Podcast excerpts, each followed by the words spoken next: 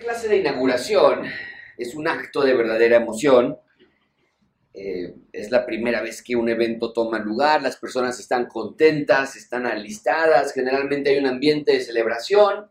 Nunca voy a olvidar nuestra inauguración aquí en Gracia Abundante. La familia de mi esposa voló para, Estados Unidos, voló para ayudarnos ese, esa semana. Mi suegro alistó varias cosas que se necesitaban aquí. Mi suegra ayudó con la cuna, con la decoración que estaba en ese momento. Incluso compraron algunos muebles que faltaban. Nosotros teníamos ya todo listo. Un grupo de voluntarios había venido también de los Estados Unidos, de una iglesia hermana, para ayudarnos a preparar la inauguración. Ellos nos ayudaron a repartir más de 3.000 folletos ese primer domingo para anunciar nuestra gran inauguración. Yo no sabía qué esperar esa mañana, pero el día tan esperado llegó en agosto del 2016. Comenzamos con nuestras reuniones dominicales. Fue emocionante, fue desafiante, fue increíble. Éramos pocos, menos de 20 personas ese primer domingo, pero yo estaba feliz. Yo respiraba un aire de emoción. La inauguración, de nuevo, de cualquier evento marca el inicio de algo que no existía antes. En realidad es un día irrepetible. Nunca lo vuelves a,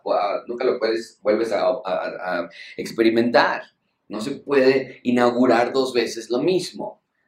La, la inauguración es un día dedicado a comenzar algo nuevo. Y en un sentido similar, hoy vamos a ver de cerca la inauguración de algo que no nada más era de gran valor para los judíos de los tiempos de Nehemías y de, Esdras, sino que también tiene gran relevancia para ti y para mí. Nada más como manera de repaso, hemos estado estudiando nuestro libro de Esdras y Nehemías y estamos ya por concluir el libro de Nehemías. Y en este libro vemos que Nehemías era el copero del rey de Persia, escuchó en Nehemías capítulo 1 que las murallas estaban de las puertas estaban quemadas y le afectó grandemente. De hecho, fue tan su pesar por la condición de la ciudad de Jerusalén que le pidió permiso al rey, si ustedes recuerdan, de poder regresar a ayudar a sus hermanos en Judá. Y vimos que el rey no nada más le dio permiso, sino que también envió recursos para reconstruir las murallas. Y lo vimos ya regresar a través de Nehemías capítulo 1, 2, 3 y hasta lo que vamos. Lo hemos visto que regresó a Jerusalén. Lo vimos hacer una misión de reconocimiento, no sé si ustedes recuerdan, por la noche que nadie podía saber. Lo vimos reparar puerta por puerta. Vimos quién entró a la ciudad ciudad, quién pudo entrar a la ciudad. Vimos que cuando entraban a la ciudad, lo primero que hicieron fue leer la ley de Dios, construyeron el púlpito, Esdras leyó, sus corazones fueron abiertos para ver la condición de pecadores que ellos tenían y por lo tanto se arrepintieron, oraron a Dios para perdón de pecados, firmaron el pacto de Dios, ustedes ya recuerdan también, y la semana pasada nos quedamos en que no todos habrían de quedarse en Jerusalén, sino que la labor ahora era de regresar cada uno a sus aldeas para expandir el reino de Dios en en sus alrededores. Pero te diste cuenta que aún no han inaugurado las murallas que tanto construyeron durante todo este tiempo. En Esdras 6 leímos que cuando terminaron la construcción del templo bajo Esdras como su liderazgo, inauguraron, dedicaron el templo de Dios, un momento solemne para firmemente declarar que ese edificio, el templo de Dios, iba a ser usado exclusivamente para el fin por el cual fue construido. Pero aunque ya leímos que las murallas fueron reparadas y ya leímos que las puertas fueron restauradas, aún no leemos que las han dedicado o bien que las han inaugurado. Y es exactamente lo que vamos a ver hoy. Hoy vamos a ver que las murallas se dedican, vamos a ver que llaman a los sacerdotes, vamos a ver que llaman a los porteros para la función de la ciudad. Este capítulo está escrito sobre el crítico entendimiento de que ni las murallas, ni las puertas, ni el templo sirven de algo a menos que haya sacerdotes, levitas, que eran los ayudantes del templo, que lleven a cabo las funciones dentro de las murallas, dentro de las puertas, dentro del templo. Y mucha atención con esto. Para que todo esto suceda, todos tienen que poner de su parte. Unos sirven en el templo, otros sirven de porteros, otros sirven al ofrendar para tener los recursos necesarios para que los sacerdotes hagan su labor. Y con nosotros es igual hoy día. Todos tenemos una función dentro del reino de Dios. Nadie de los que están aquí esta mañana están exentos de una responsabilidad. El punto principal de su sermón es que Dios quiere que entendamos que ser parte del reino de Dios es causa de suprema alegría. causa de suprema alegría.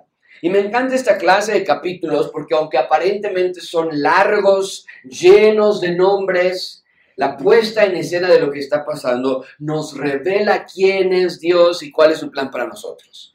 Nunca veas porciones de la Biblia como irrelevantes o como aburridas. Cada palabra, cada texto, página nos revela quién es Dios y cuál es la progresión de su plan por nosotros. Hoy vamos a ver tres puntos. En primer lugar, vamos a ver los sacerdotes del reino. Después veremos las murallas del reino y finalmente cerraremos con el funcionamiento del reino. Así que vamos a comenzar. Número uno, ven conmigo los sacerdotes del reino. Número uno, los sacerdotes del reino. Vean a lo que me refiero con eso. En versículo 1 dice la palabra de Dios. Estos son los sacerdotes y levitas que subieron con Zorobabel, hijo de Salatiel, y con Jesúa. Dos puntos. ¿Cuáles son estos, sacerdotes y levitas? Seraías, Jeremías, Esdras. Mucha atención con esto, amigos. Este capítulo está lleno de referencias de lo que el rey está haciendo. Amigos, la Biblia es un óleo sobre el cual Dios está haciendo su gran obra de arte. No hay nada de la Biblia que no tenga una verdadera relevancia para ti. Y particularmente vemos que la Biblia tiene un tema central, el reino de Dios.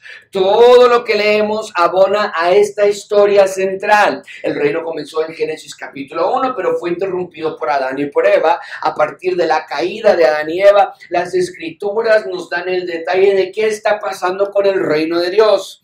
Dios instaló el reino de Dios en Israel, pero que quede muy claro esto, no era el reino de Israel, era el reino de Dios.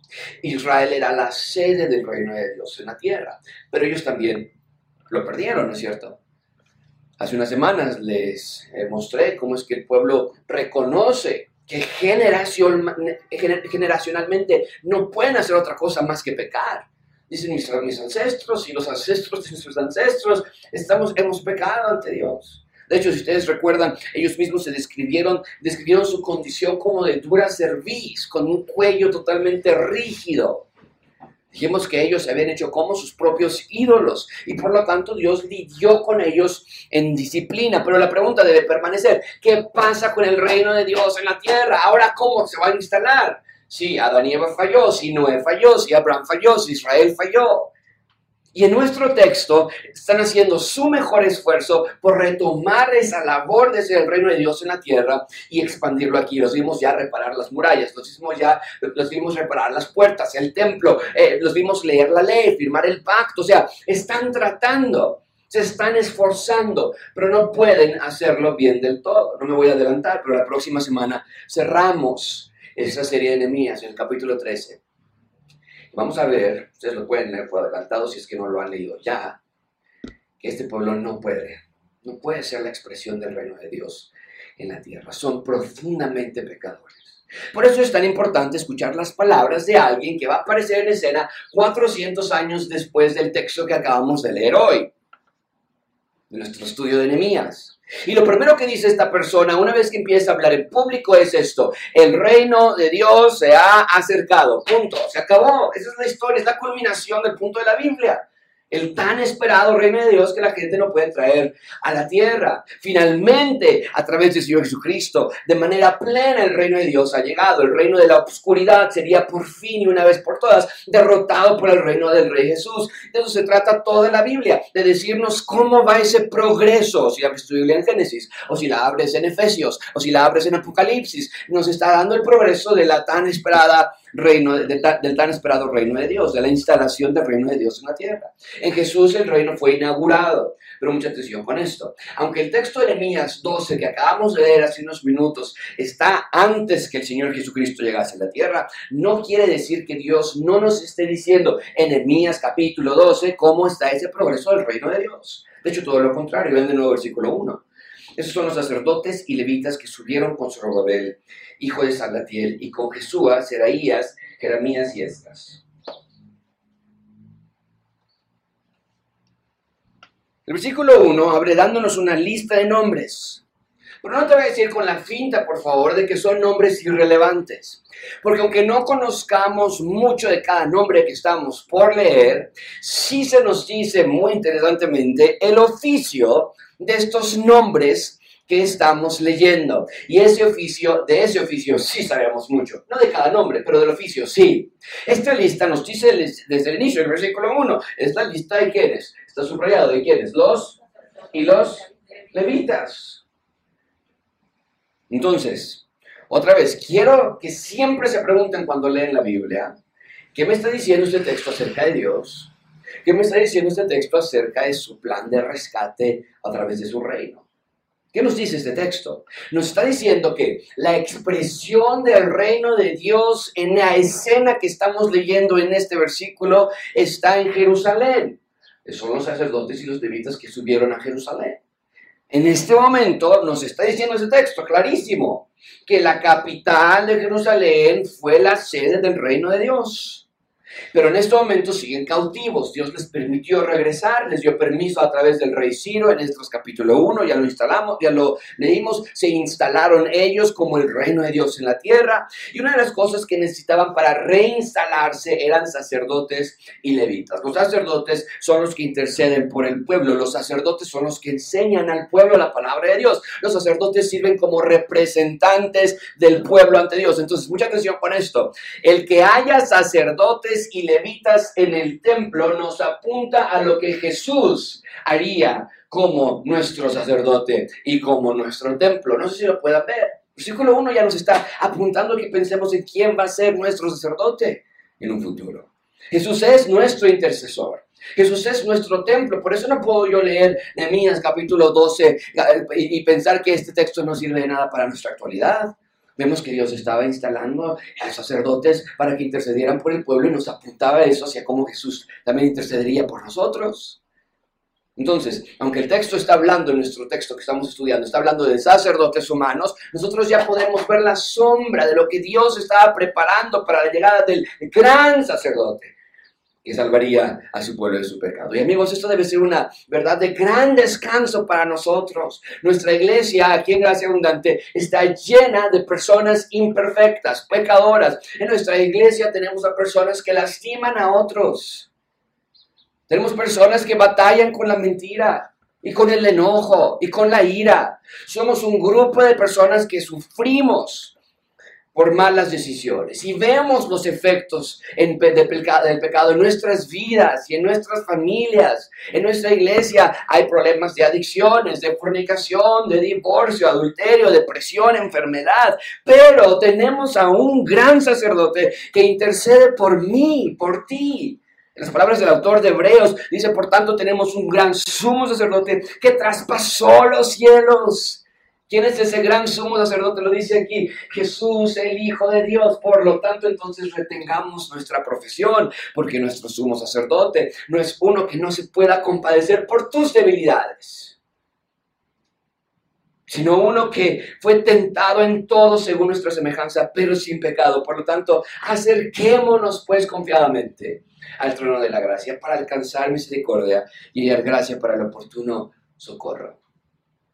Jesús conoce tus debilidades. Y aún así, Él intercede por ti. Por amor, por misericordia, por gracia, por bondad. Amigos, hagamos caso al texto y acércate confiadamente al trono de la gracia. Confiese tu pecado de inmediato, alinea tu manera de pensar con la manera que Dios piensa. Piensa como Dios quiere que pienses, ordena tu vida y es todo para la gloria de Dios. Bien, entonces, vemos en nuestro texto de regreso de Nehemías que había sacerdotes, había levitas, pero vean lo que está haciendo el autor de nuestro texto, Nehemías. Mucha atención con esto. Nos va a dar una lista de todos los nombres de los sacerdotes y los levitas que llegaron no con Nehemías, sino desde el primer retorno de los primeros exiliados que regresaron en Esdras capítulo 1. Recuerden que ha habido tres retornos, uno con Zorobabel, uno con Esdras, el último con Nehemías. Y esta lista va a decir Nehemías, el autor del texto que estamos estudiando hoy, les voy a dar un recuento de todos los sacerdotes que han llegado, desde el primero hasta el que está en la actualidad. Y al terminar la lista nos va a dar lo más actual. Ven esta lista, versículo 1. Vamos a leerla de corrido. Son todos los nombres que han llegado, que llegaron desde el origen.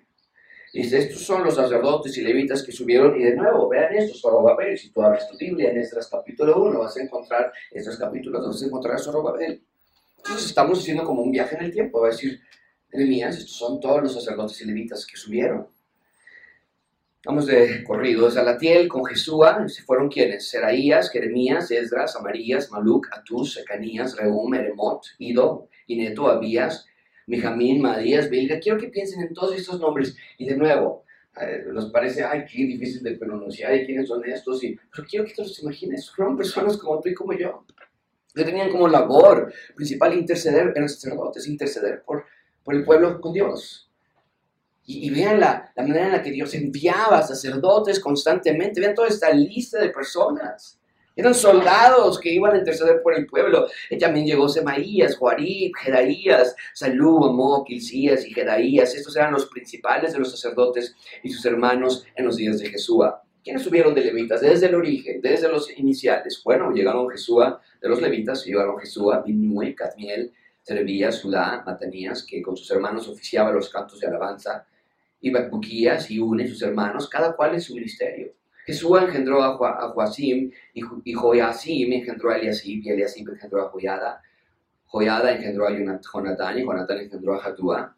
En los días de Joacim, los sacerdotes jefes de familia fueron de Seraías, Meraías, Jeremías, Ananías, de Esdras, Mesalum, Mesulam, de Amarías, Joanán, de Melicú, Jonatán, de Sebanías, José, de Arim, Atna, de Merayot, Elkai, de Ido, Zacarías, de Ginetón, Mesulam, de Abías, Sigri, de Miniaimim, de, de Moadías, Piltai, de Bilga, Samua, de Semaías, Jonatán, de Joairib, Matenai, de Jedaías, Uzi, de Salai, Calai, de Amok, Eber, de Ilcías, Asabías, de Jedaías, Natanael, los levitas, en días de Eliasib, de Joaida, de Joanán, de Jadúa, fueron inscritos por jefes de familias, también los sacerdotes, hasta el reinado de Darío el persa.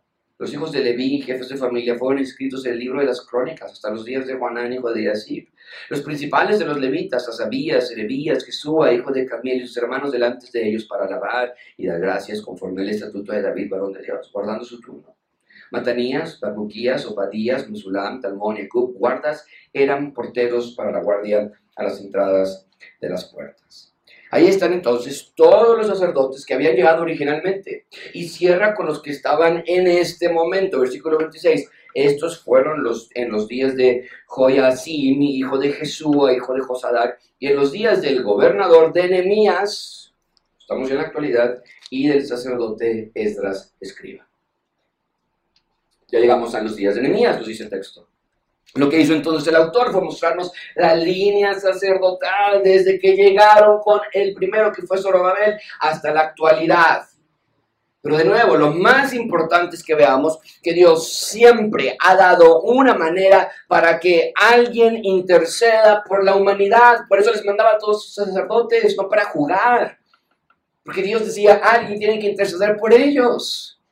Los sacerdotes tenían esa, esa responsabilidad, pero Jesús, nuestro gran sumo sacerdote, que no nada más se intercede por nosotros, sino que él mismo se dio por nosotros. Es algo que no hacían esos sacerdotes. Bien, ahí tenemos entonces los sacerdotes del reino. Ya que tenemos toda la lista de los sacerdotes del reino, ahora se puede llevar a cabo la dedicación de la muralla del reino. En segundo lugar, vean por favor la muralla del reino. Ven conmigo versículo 27. Ya que están todos enlistados, ya que, están, ya que han llegado todos, versículo 27 nos dice, para la dedicación del muro de Jerusalén, de ahí el título del sermón, el muro del reino, el muro de Jerusalén, buscaron a los levitas de todos sus lugares para traerlos a Jerusalén, para hacer la dedicación y la fiesta con alabanzas y con cánticos y con címbalos, salterios y cítaras. Mucha atención aquí, porque es la parte central de este texto. Ya que tenemos la lista de los sacerdotes, el texto nos dice ahora que buscaron, fueron a llamar a todos los levitas del pueblo porque se estaba por celebrar la dedicación de la muralla. Este evento era muy importante porque ya les dije, no lo habían hecho aún, la celebración no se había llevado todavía. La dedicación en ese entonces, y todavía está nuestra actualidad, pero la dedicación en ese entonces era muy importante, especialmente porque se trataba de algo tan importante como la sede del reino de Dios, la ciudad de Dios.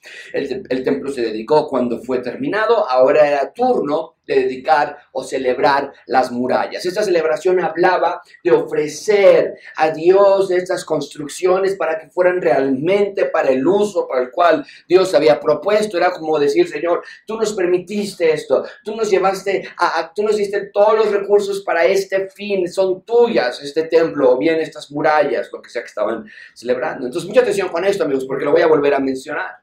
Las murallas tenían que defender a la ciudad de enemigos extranjeros, dejarlos afuera, y tenían que proteger a los que estaban adentro. ¿Ok? Este era el uso de las murallas. Esa era la función de las murallas. Defender, proteger. Defender de los enemigos, proteger a los ciudadanos. Y las murallas protegerían el templo, que era el edificio más importante del reino. Sin templo no había reino. El templo era donde moraba la presencia de Dios. Entonces, las murallas ofrecían un gran sentido de seguridad a la ciudad de Jerusalén. Por tal motivo, entonces, era un gran acto de celebración que pudieran terminar las murallas, porque la semana pasada les, les mostré que Israel todavía está preso aún, totalmente rodeado del imperio persa, conquistada toda esa área por los persas. Entonces, es un gran logro que esta pequeñita colonia, les mostré un mapa la semana pasada donde todo estaba de color verde, Israel y Jerusalén era una pequeña diminuto punto en el mapa, que esta pequeñita colonia era un gran logro que tuvieran sus propias murallas. Y poco a poco han ido avanzando en reconstruir la ciudad. Recuerden que los judíos ya estaban restaurados en Jerusalén, ya llevaban varias cosas que habían logrado, no nada más eran las murallas. Vean este cuadro como repaso porque no quiero que se pierdan. Ya habían regresado, lo importante para ellos era, este, de regreso a Jerusalén, ya habían regresado, sí, ya están en Jerusalén.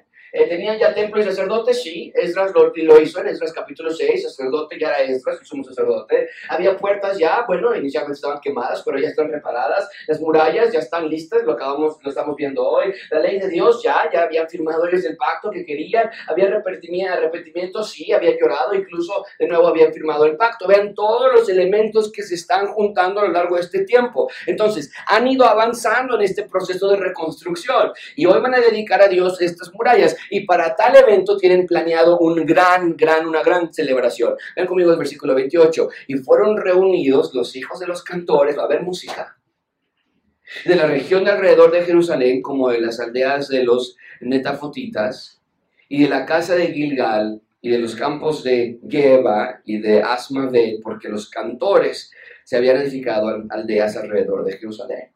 Para este evento entonces necesitan músicos, necesitan muchos músicos. Porque este evento debe ir de la mano de celebración, debe ir de la mano de música, es un día de adoración, es un día de cánticos, alabanzas a Dios. ¿Por qué? Porque así había sido desde siempre. El rey David, el rey que llevó a la nación al pináculo más alto de la prosperidad de Israel, cuando él hacía alguna dedicación, así se hacía, con músicos, el mismo músico, el mismo David era un músico. Recuerden que él le tocaba el arpa y le cantaba y él, escribió todo el himnario de los israelitas. El libro de los salmos era el himnario con el que cantaban. Entonces, el hecho de que Nehemías y que Israel estén dedicando esta muralla tal y como David, David lo hubiese hecho, quiere decir que en las mentes de estos judíos, ellos están asentando el deseo de querer regresar a esos viejos tiempos. Vamos a hacerlo como David lo hacía en el tiempo de nuestra prosperidad máxima cuando el reino de Dios estaba en expansión en la tierra. Entonces ellos lo que están pensando, vamos a hacerlo como David lo hacía. Y entonces traen a todo este séquito musical para comenzar la celebración, pero al igual que nosotros, cuando oramos por confesión de pecados antes de iniciar nuestras celebraciones, en los domingos, así también ellos tenían que purificarse antes de cantar y antes de celebrar a Dios, tenían que pedir perdón a Dios y purificarse. Ven conmigo, versículo 30. Se purificaron los sacerdotes los levitas y purificaron también al pueblo, al pueblo y las puertas y el muro. Por favor, noten que no se purificaron, mucha atención con esto. No están limpiándose para entrar a la ciudad, ya están adentro de la ciudad. Sino que se lavaron ellos porque ya estaban como ciudadanos del reino de Dios. En otras palabras, la purificación que están haciendo aquí representa, ya somos limpios a través del perdón de pecados, por eso estamos dentro de la ciudad, pero por la naturaleza pecaminosa que ellos aún tenían, tienen que seguir pidiendo a Dios más y más y más limpieza. No es lo mismo que hacemos nosotros Ya somos perdonados por todos nuestros pecados, pero diariamente debemos seguir pidiendo a Dios que nos limpie de toda maldad. Y nuestro texto lo hacían porque estaban por iniciar la dedicación de las murallas de la ciudad. Están diciendo, vamos a celebrar y vamos a dedicarlas, pero oye, espérame, no podemos dedicar la, muralla cuando estamos peleados con mi esposa. No podemos dedicar la muralla cuando tenemos un problema y un pecado aquí oculto. Entonces, ellos están preparándose para eso. Pero nosotros, aunque no vamos a dedicar las murallas en este momento, un día vamos también a entrar a la ciudad. No a esta ciudad, sino a la nueva Jerusalén. Vean Apocalipsis 22, 14, dice esto. Bienaventurados los que, ¿qué?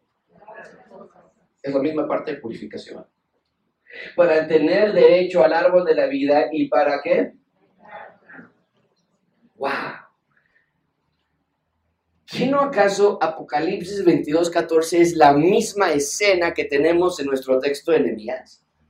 Ellos estaban lavando para iniciar la dedicación de la gran muralla. Nosotros un día podremos entrar a la Santa Nueva Jerusalén porque nuestras ropas han sido también purificadas, también lavadas a través de la sangre de Jesús. Es lo que nos dice en Juan 1.7. La sangre del Señor Jesucristo nos limpia de todo pecado.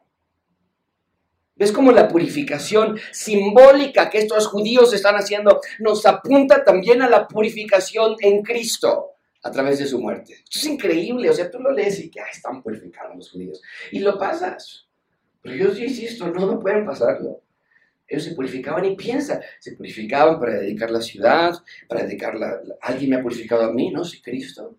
Él nos limpió de todo pecado y ellos entraron a una ciudad de enemías. Yo voy a entrar a alguna otra ciudad. Sí, está la Nueva Jerusalén que ha de venir. Toda la Biblia se conecta. Al igual que nosotros, entonces, un día nos vamos a purificar y nos vamos a entrar, vamos a poder entrar a la ciudad. Toda la Biblia de nuevo es una sola historia. Bien, entonces, nos damos cuenta de que el propósito de nuestras vidas aquí es expandir el reino de Dios en la tierra. No tu reino, no tus sueños, no tus metas, no tus logros, no tu vida profesional, no tu vida familiar, sino que todo eso queda subyugado a la meta principal que tenemos, que es que glorificar a Dios al expandir el reino de Dios en la tierra. Entonces, esto de que se purificaron allí también nos atañe a nosotros porque en Jesús también hemos sido purificados por nuestros pecados y ahora podemos ser parte de la ciudad de Dios. Bien, ¿qué van a hacer con todos estos músicos? Vean conmigo versículo 31. Hice luego entonces, ya que llegaron todos los músicos, ya que se, purificaron todos, ¿qué dice la historia? Bueno, dice que hizo subir a los príncipes de Judá sobre el muro. Eh, mucha atención con esto que está haciendo aquí, es muy extraño. Hice subir a los príncipes de Judá sobre el muro y puse dos, ¿qué? Dos coros grandes que fueron en procesión. El uno iba a la que sobre el muro hacia la puerta del muladar y iba tras ellos Osaías con la mitad de los príncipes de Judá, y Azarías, Esdras, Mesulam, Judá, Benjamín, Semaías y Jeremías, y de los hijos de los sacerdotes iban con trompetas Zacarías, hijo de Jonatán, hijo de Semaías, hijo de Matanías, hijo de Micaías, hijo de Sacur, hijo de Asaf, y sus hermanos Semaías, Azarrael, Milalai, Gilalai, Maaya, Natanael, Judá y Ananí, con los instrumentos musicales de David, varón de Dios, y el escriba Esdras iba delante de ellos y la puerta de la fuente enfrente de ellos subieron por las gradas de la ciudad de David por la subida del muro desde la casa de David hasta la puerta de las aguas al oriente. Esto es un programa musical. Es un día de alabanza a Dios. Y lo que nos dice el texto es que Nehemías sube a dos coros al muro. Recuerden que toda la ciudad está rodeada, esta la ciudad de Jerusalén está rodeada por el muro toda la ciudad. Lo pueden ver aquí. Y la idea es que estos dos coros van a ir cantando y rodeando a la ciudad, porque aquí nos dice que uno de los coros iba hacia la derecha, otro de los coros iba hacia la izquierda. Entonces iban en posición, en, direcciones opuestas. Pero en un segundo vamos a ver que, que, que van a reunirse en direcciones opuestas, pero van a encontrarse en el mismo punto que es en el templo de Dios. Entonces, Nehemías coloca a un primer coro, puso dos coros. El primero lo coloca, dice el texto, cerca de la puerta del muladar. Vean de qué estamos hablando. Yo sé que la imagen es muy pequeña, pero pueden ver la región de donde están y hacia dónde se dirigen. Y el texto nos dice que este primer grupo, cerca de la puerta del muladar, el primer coro, y dice el texto que está por las que subió por las puertas de las fuentes, que está aquí, en la parte de abajo. Queda el segundo grupo. Entonces, eh, iban de, la puerta del muradar hacia, y nos dice el texto que iban hacia la puerta de las aguas.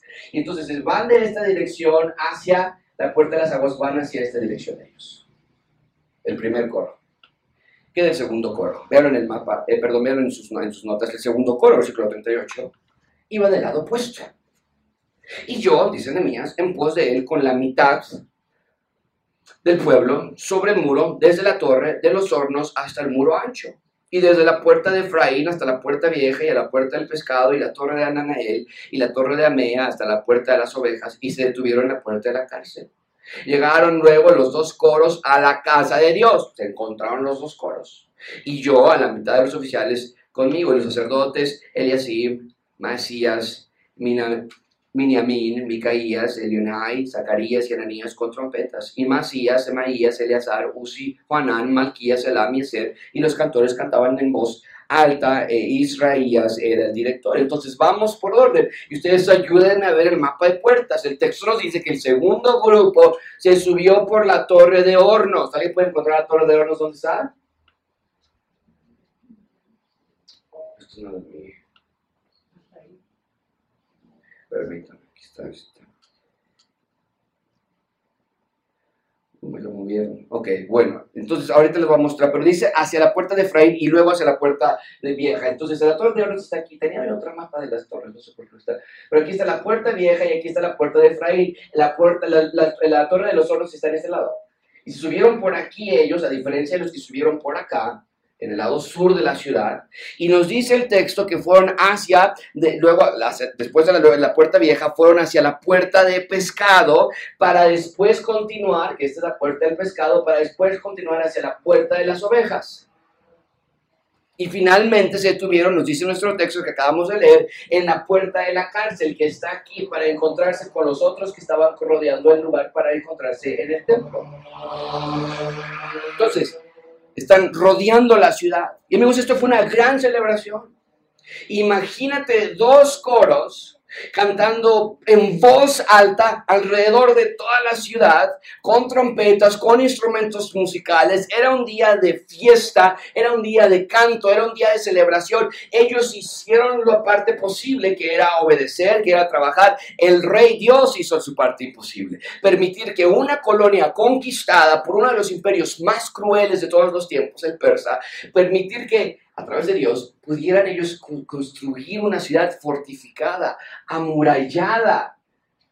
Esto merecía un acto de agradecimiento y adoración al Rey de los imposibles. Y contigo es igual.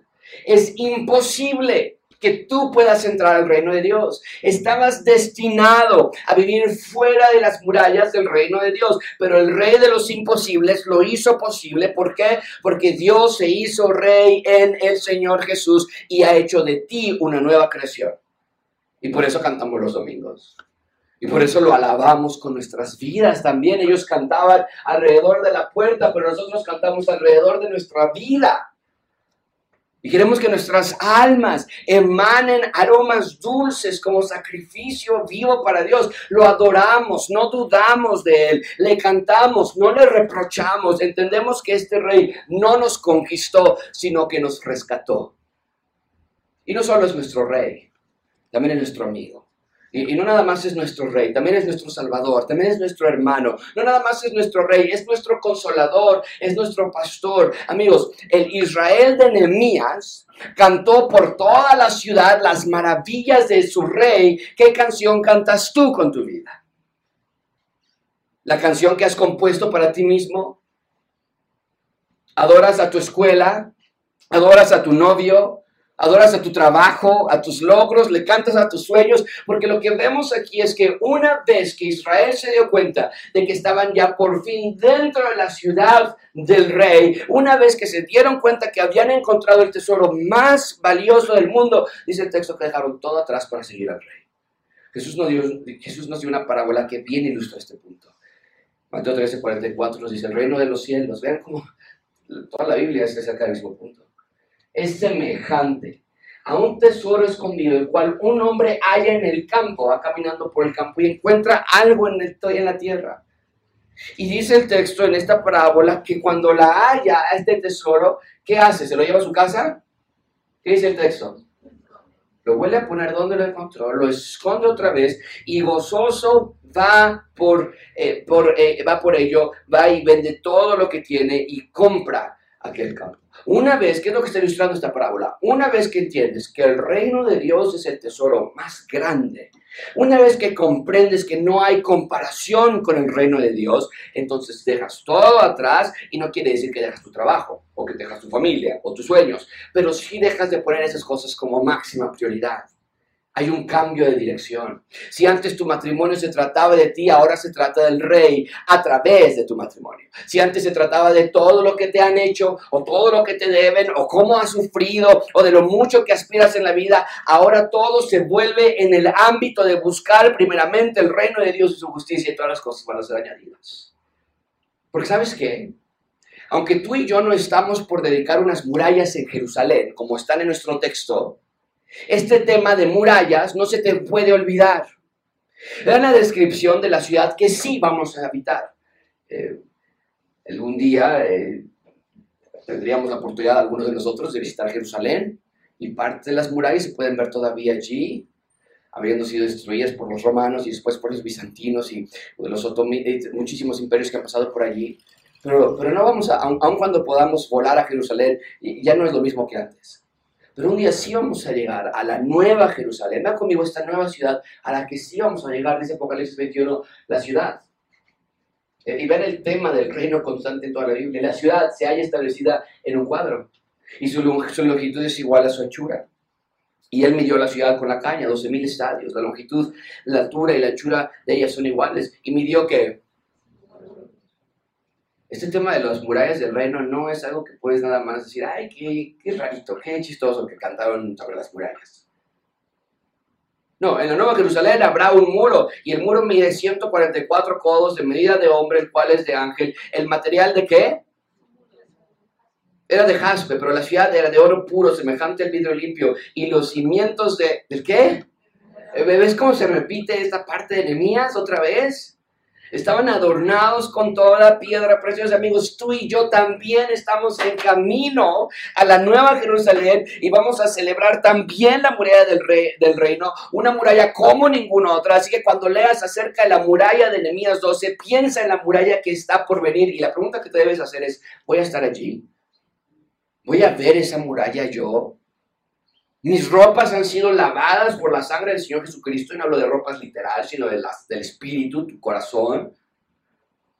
Bien, y entonces una vez que llegan los dos coros al templo, se unen a hacer un gran sacrificio a Dios. Ven conmigo versículos 43. Y sacrificaban aquel día numerosas víctimas, no están hablando de humanos, ¿ok? están hablando de animales. Y se regocijaron porque Dios los había recreado con grande contentamiento. Qué hermoso versículo y se alegraron también. Vean esto, me encanta esta segunda parte. ¿Quiénes? Las mujeres y el reino de Dios incluye a los niños también. Y el alborozo de Jerusalén fue oído. ¿Qué? Me encanta este versículo porque me recuerda que cuando Nehemías recién había llegado a Jerusalén, se los mencioné hace unos cuantos minutos, no sé si estuvieron en esa clase algunos de ustedes, pero recuerdan que cuando llegó Anemías, recién llegó a la ciudad, hizo esa travesía, esa, esa misión de reconocimiento de los daños de la ciudad. Y había secciones, fue a cada puerta y había secciones, nos dice el texto, que ni siquiera podía todavía pasar por la destrucción. Su caballo no podía pasar. Y recuerda también que cuando estaban construyendo las murallas, sus enemigos se burlaban y les decían, ay, cuando pase una zorra, cuando pase cualquier animal, va a destruir su murallita. Pero vemos aquí las puertas bien reparadas, las que, las fue a, visitar, las repararon bien. Y vemos que el muro estaba bien resistente, soportando a cientos de personas cantando y alabando a Dios allí. Muy brevemente, ven conmigo el funcionamiento del reino, versículo 44. El funcionamiento del reino. En aquel día fueron puestos varones sobre las cámaras, ah, sobre las cámaras de los tesoros, de las ofrendas, de las primicias, de los diezmos para recoger en ellas, de los ejidos de las ciudades, las porciones legales, ¿para quiénes? Para los sacerdotes y levitas. Empezamos con eso en el inicio. Este sermón, este pasaje está hablando de los sacerdotes y levitas en el reino para el funcionamiento de la ciudad. Porque era, gran, era grande el gozo de Judá con respecto a los sacerdotes y levitas que servían. ¿Cómo no? Si ellos eran los intercesores por ellos. Eh, a ver, me lo movieron de los ejidos. ¿Dónde estamos? Ok, aquí está, el gozo y versículo 45. Y habían cumplido el servicio de su Dios y el servicio de la expiación, como también los cantores y los porteros, conforme el estatuto de David y de Salomón su hijo. Porque desde el tiempo de David y de Asaf, ya de antiguo, había un director de cantores. Vean de nuevo cómo, si David tenía un director musical, nosotros queremos también tener un director musical, un director de cantores para los cánticos y alabanzas y acción de gracias a Dios. Y todo Israel, en días de Zorobabel y en días de Ermías, daba alimentos a los cantores, a los porteros, cada cosa en su día, consagraban a sí mismos sus porciones a los levitas y los levitas consagraban parte de los hijos de Aarón. La gente está alegremente ofrendando. Ellos dicen, necesitamos, necesitamos eh, todavía eh, seguir dando dinero, dando recursos para los sacerdotes, para los levitas. Y también los músicos se dedican a adorar a Dios. Hay una, una reactivación en sus labores como el reino de Dios. Y nada más para que no haya duda de que todo esto nace de un deseo de obedecer a Dios, vean qué hacen ahora, el versículo 1. Aquel día se, leyó en el libro de Moisés, oyéndolo el pueblo, y fue hallado escrito en él que los amonitas y moabitas no debían entrar jamás en la congregación de Dios, por cuanto no salieron a recibir los hijos de Israel con pan y agua, sino que dieron dinero a Balaam para que los maldijera. Mas nuestro Dios volvió la maldición en bendición. Cuando ellos pues oyeron la ley, se separaron de Israel a todos los mezclados con extranjero. De nuevo, van hacia las escrituras para buscar instrucción y vuelven a dejar en claro que no se pueden mezclar con personas que no sigan al rey. Y otra vez, esto no es un asunto racial, porque Ruth era una moabita.